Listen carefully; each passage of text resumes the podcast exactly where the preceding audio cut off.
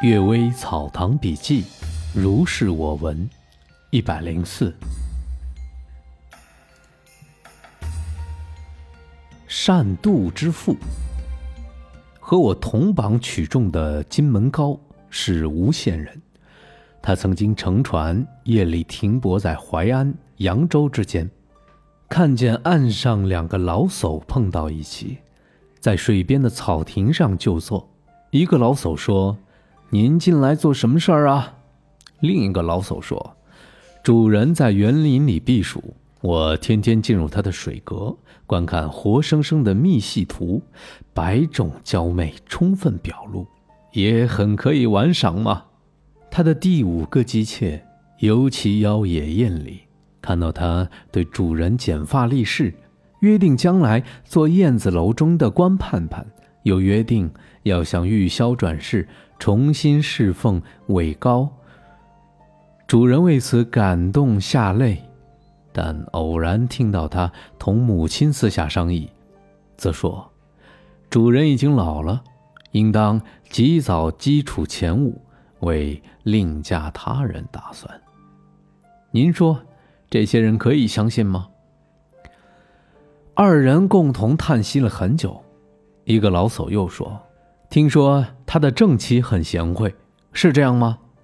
另一个老叟掉过头去说：“是个天下善于嫉妒的人，又有什么贤惠可以说呢？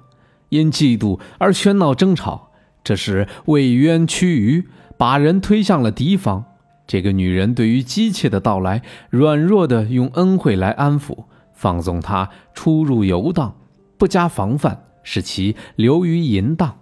丈夫。”自然感到羞愧而抛弃她，刚强的用礼来对待，表面尊重使她如同自己相匹敌，而暗地里则引导她同丈夫相对抗，使其养成骄傲凶悍。丈夫不堪忍受而抛弃她。有这两种方法所不能诱骗的，就秘密的煽动捏造，务必使他们像参星和伤心彼此对立，最终两败俱伤。又是常有的，幸而不利即败坏，而一门之内时时听到辱骂的声音，使她的丈夫进入姬妾的房间，碰上的是怨恨的话语、忧愁的容颜；进入妻子的房间，遇到的则是温柔的声音、和悦的神色。他要去哪儿，就不问而可知道了。这是个天下善于妒忌的人。有什么贤惠可以说呀？门高偷听了他们谈话，佩服所说切中事理，而不理解天天进入水阁的话。正在凝神思索之间，有官船敲着铜筝而来，收帆想要停泊，两个老叟转眼之间就不见了。这才明白，他们根本不是人类。胡宜芳。已故兄长秦胡说，喝盐卤的，血液凝固而死，无药可以医治。乡里有妇人喝了这个东西，家人正在慌张，没有办法。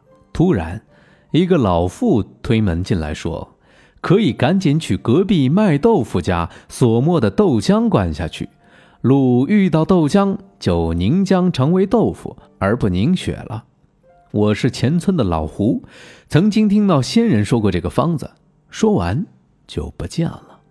试了一下，果然得以复活。刘娟子有鬼遗留的方子，这个可以称为胡遗留的方子了。鬼求食。故宫秦二爷啊，曾经驾车从李家洼前往怀镇。碰到拿火铳打鸟雀的马，都受惊奔逃。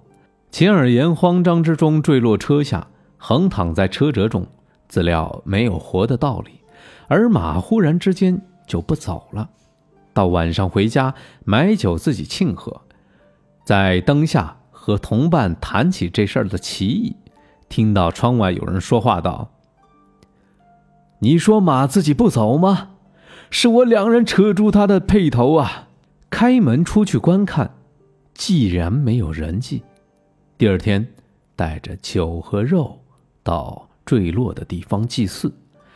先父姚安公听到这件事儿，说：“鬼像这样求食，鬼又有什么可怕的呀？”胡教子弟，李人王五贤，啊，是个老熟师。他曾经夜里经过古墓，听到鞭打的声音，并且听到责备数落，说：“你不读书识字，不能够明白事理，将来什么坏事干不出来。等到上犯天条的时候，你后悔就晚了。”他认为是深更半夜，在空旷的野地里。有什么人会在这里教训子弟呢？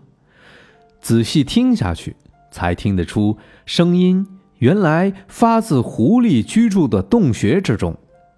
武贤叹息着说：“没有料到这样的话，竟在这里听得到啊。”